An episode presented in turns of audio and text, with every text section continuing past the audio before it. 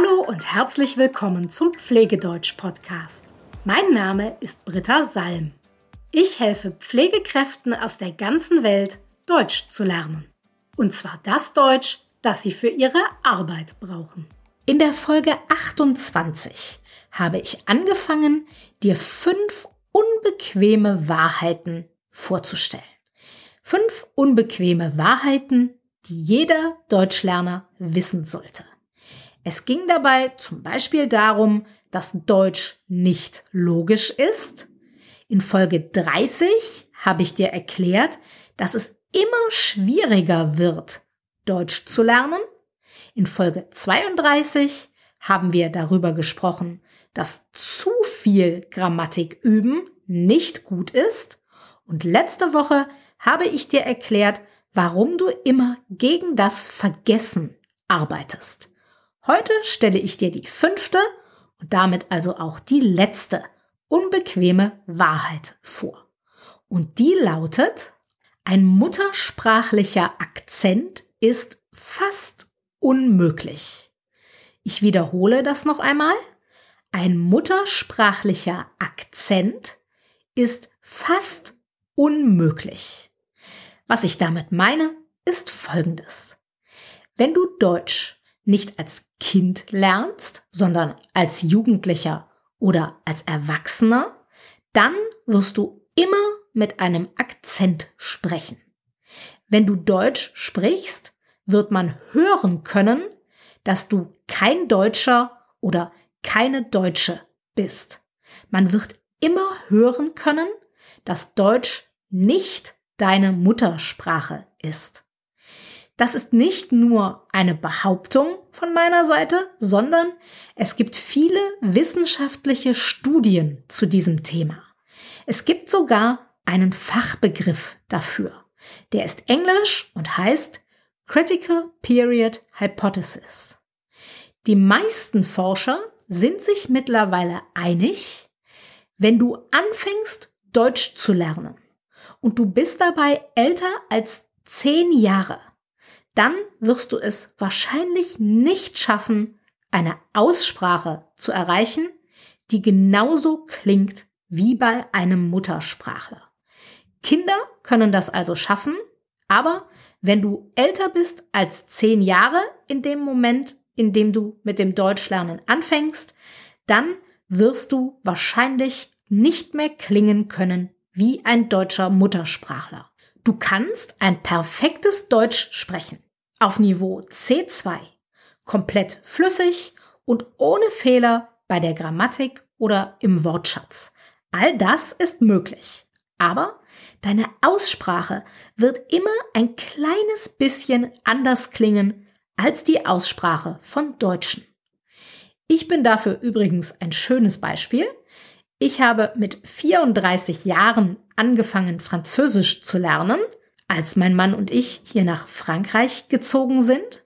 Mein Französisch ist also definitiv nicht perfekt, aber beim Sprechen liegt mein Niveau zwischen B2 und C1, also ganz gut. Aber wenn ich mit einem fremden Menschen Französisch spreche, mit einem Franzosen, dann werde ich immer gefragt, wo ich denn herkomme. Wirklich immer. Meistens schon nach dem ersten Satz. Man kann also offensichtlich sehr deutlich hören, dass ich keine Französin bin. Ich habe einen starken deutschen Akzent. Manchmal ärgere ich mich darüber, aber ich weiß, dass das keinen Sinn macht. Deshalb akzeptiere ich, dass ich immer einen Akzent haben werde. Das ist okay. Das Wichtigste ist, dass man mich verstehen kann, dass man verstehen kann, was ich sagen will. Und das sollte auch für dich das Wichtigste sein. Es ist nicht schlimm, wenn du einen Akzent hast.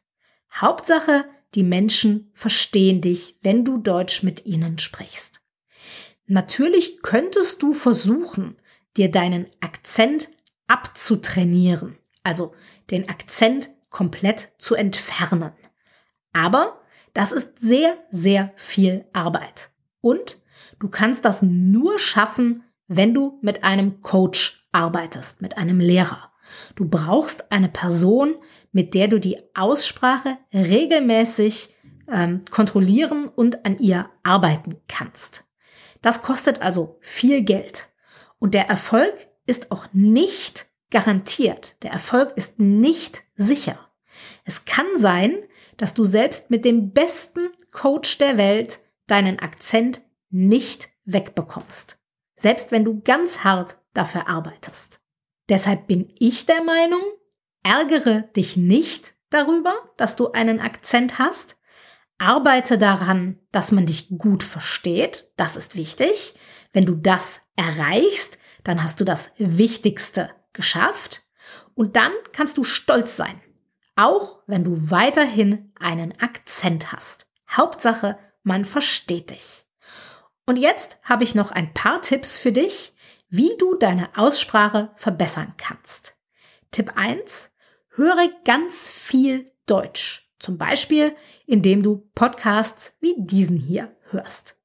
Auf diese Weise gewöhnst du dich an den Klang der Sprache, an den Klang des Deutschen und an die richtige Aussprache der Wörter.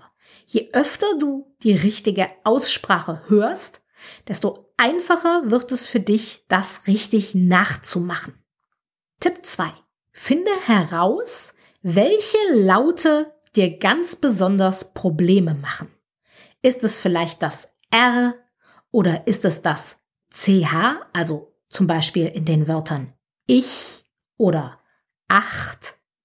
Wenn du das weißt, wenn du weißt, welche Laute, welche Buchstaben dir Probleme machen, dann kannst du dich darauf konzentrieren, wenn du sie sprichst und immer genau darauf achten, dass du diese Laute richtig aussprichst.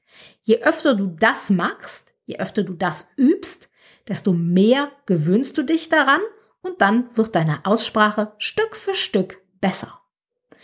Tipp Nummer drei, du kannst versuchen, Deutsch nachzusprechen.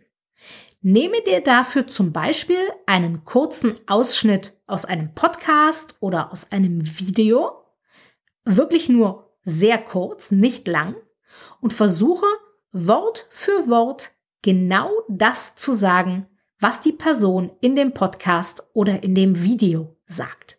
Wort für Wort. Achte dabei darauf, dass du möglichst genau die Aussprache imitierst, die Aussprache nachmachst. Also versuchst genau so zu sprechen, wie der Deutsche oder die Deutsche dir das vormacht.